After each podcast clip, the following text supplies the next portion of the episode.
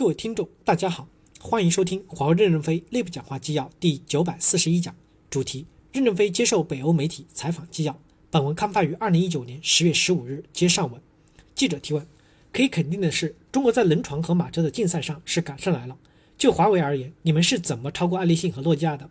为什么美国在移动行业没有自己的公司了？中国采用了什么方法？为什么这么凑效呢？任正非回答说：首先，华为和爱立信、诺基亚是比较友好的。我们共同发起了成立了 5G AA、5G 汽车联盟、5G ACIA、5G 工业自动化联盟等组织，这些对未来的欧洲工业现代化是有很大的贡献的。欧洲的最大特点是人的文化素质很高，人口数量很少，人工智能可以使欧洲少量的人口生产大量的商品。未来的欧洲人工智能的振兴应该是很厉害的。5G 只是人工智能的一个支撑系统。我们和爱立信、诺基亚在友好合作的过程中推进。在前进的道路上，我们之间有矛盾、有竞争，也有合作，这是互相的促进的动力。记者提问：之前美国有很多的竞争力的电信公司，但现在已经没有了。您觉得华为和美国的电信公司之间的差异在哪里？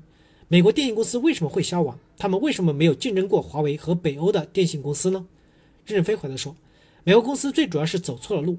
美国是世界上最强大的科技国家，美国用最强大的方法强制向世界推行 CDMA。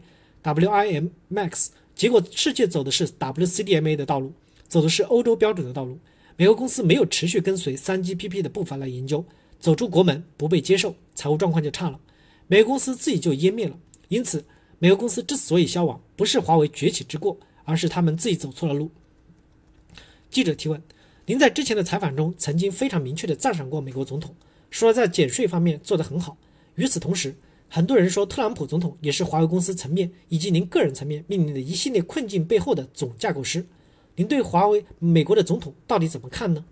任正非回答说：“我认为全世界都应该向美国总统学习，把税降下来，让企业有更多的钱来发展。但是特朗普一边减税，一边拿棒子打世界各个国家，现在每个国家都不敢去投资。美国减税的目的是为了吸引来投资，谁都不敢去投资，减掉的税谁来缴呢？没有人来缴，美国就会陷入财务的困难。”如果一边减税一边与世界各国友好，估计美国经济会有很大的振兴。现在美国一边减税一边进入困境，中国政府也在减税，逐步的降低税负，减轻企业的压力，增强企业的活力。我们认为各个国家都会走这个路，因为高福利最终会让社会承受不起。记者提问：但肯定有一些时候，您做梦的时候会会希望特朗普在下一次的连任的时候失败呢？任正非回答说：首先，我从来没有梦到过特朗普。因为我并不怎么想念他。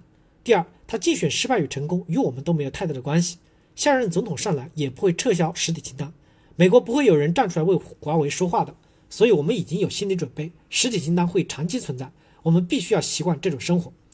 我们华为大学在上课前经常播放衡水中学的早操视频。衡水中学是中国一个非常落后的中学。大家知道，中国的教育制度和教育方法是很难改变的。衡水中学也认为改变不了，但是他们改变了适应这种外部环境的胜利办法。我们向这个学校学习什么呢？我们也改变不了世界，改变不了外部环境，但我们只能改变在这种环境中取得胜利的方法。我们学习衡水中学的是不改变外部环境，在这个环境中间能胜出。所以换不换总统不等于美国换政策，我们要有长期的心理准备。如果我们带有很多的侥幸心理，有可能就会失败。感谢大家的收听，敬请期待下一讲内容。